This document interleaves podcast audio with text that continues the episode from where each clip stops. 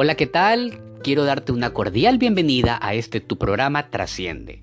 Un programa lleno de reflexión, motivación y de liderazgo para tu vida. Mi nombre es Jonathan Pineda y para mí es un gusto poder compartir cada semana de estas cápsulas y reflexiones con un mensaje para tu vida. Y en esta sexta ocasión, en este sexto capítulo, el cual lo he denominado El por qué, quiero hablarte de algo interesante.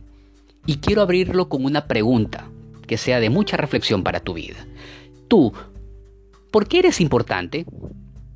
Cuando hablo del por qué, me voy a referir básicamente a tu propósito.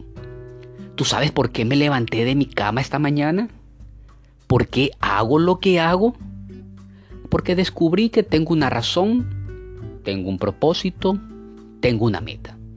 Cuando la gente encuentra su porqué, y su propósito, también encontrará su camino. Pero cuando la gente pierde su porqué, pierde su camino. Descubrí que hay una conexión directa entre mi porqué y mi camino. El por qué estoy haciendo esto, el por qué estoy aquí, el por qué estoy logrando esto o aquello. Así que hoy te animo, si nunca has descubierto tu porqué, hazlo hoy. Pregúntate, ¿qué me apasiona? ¿En qué soy bueno? ¿Qué cosas hago excelentemente bien? Estas son tres formas en las que tú puedes descubrir tu propósito, tu por qué. Una vez que la descubras, en la vida siempre sabrás el camino que debes tomar.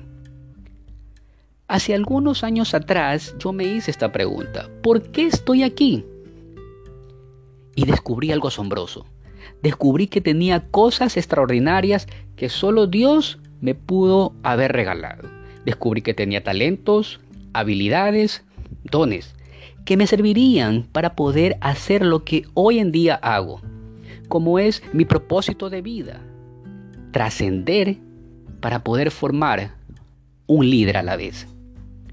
Por esta razón comparto esta reflexión esperando sea de mucha ayuda y de mucha bendición para tu vida. Y así también espero que tú puedas compartirla con alguien más.